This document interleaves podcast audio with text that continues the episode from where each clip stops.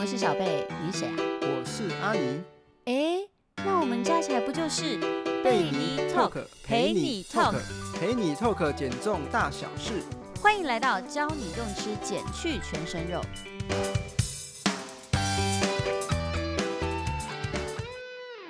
哎，阿尼，其实我后来想一想，我觉得我们今天要讨论的这个主题，应该收听率不会太好，啊？为什么？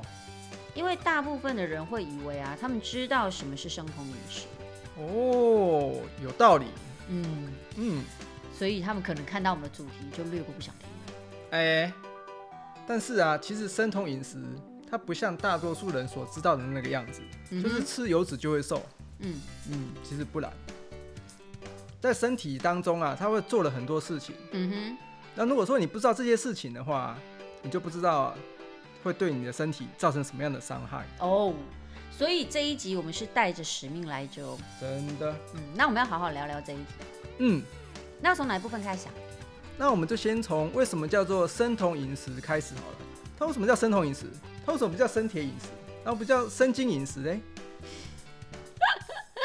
我突然觉得 有点冷。哎、怎么会冷呢？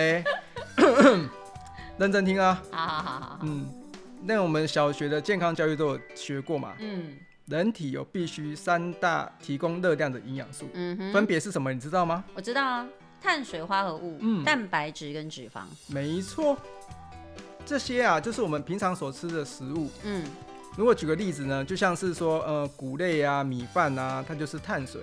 嗯那炸鸡呢，它就是可以吃到蛋白质跟脂肪嘛。嗯，那这三大营养素负责提供给我们身体所有的热量，这样子所以生酮饮食到底跟这三大养素的关联是什么？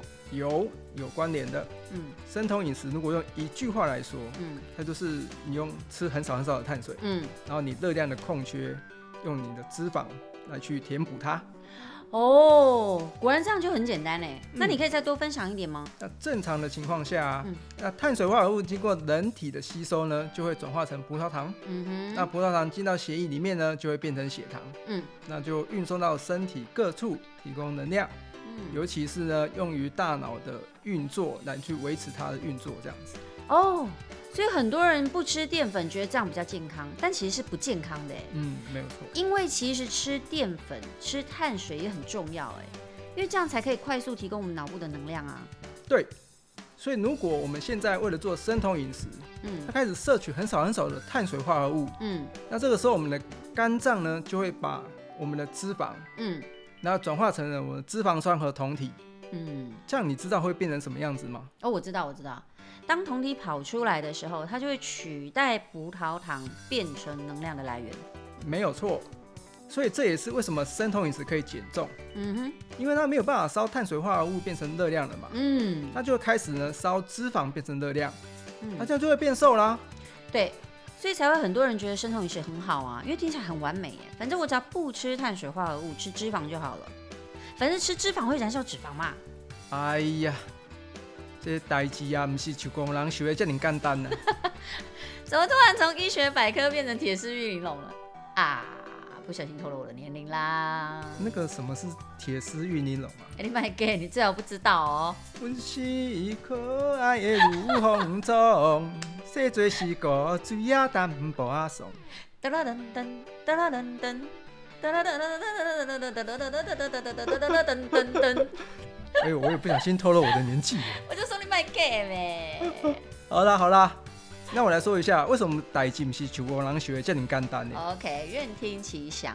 那生酮饮食呢，它就是那个比例，碳水化合物呢就占了五趴而已，嗯哼，那蛋白质呢是二十到二十五趴，嗯哼，那剩下呢七十趴就是用脂肪，都强迫那个油脂啊来提供热量啊，作为减肥之用。嗯，那还记得我们一直强调的吗？就是我们其实要强调的就是饮食的均衡跟完整，这个才是最重要的。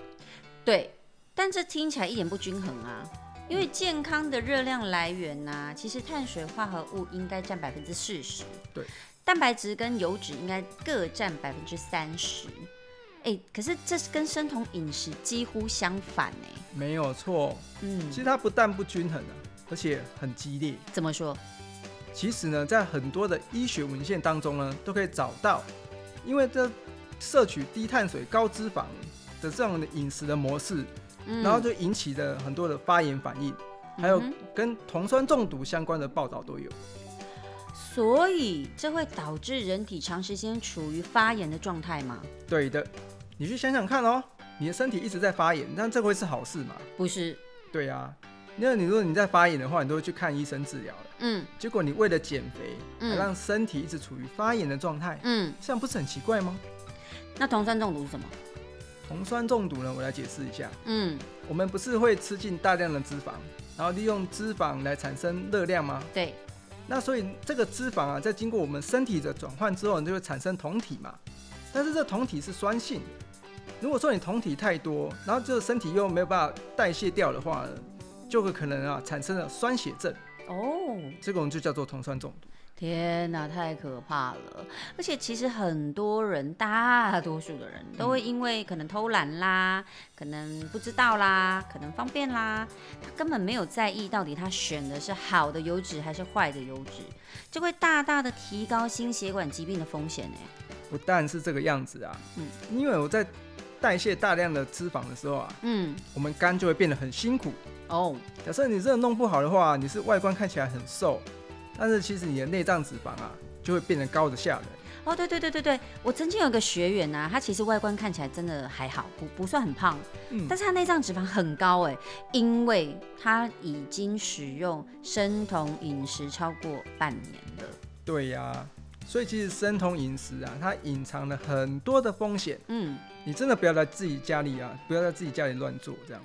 这时候我真的就觉得我们频道很有价值。Yes，所以真的啊，在听我们频道的朋友们，一定要订阅我们的频道，然后给我们五星的评价哦。对，那个五星啊，就给它按下去，让我们有源源不绝的动力继续录下去。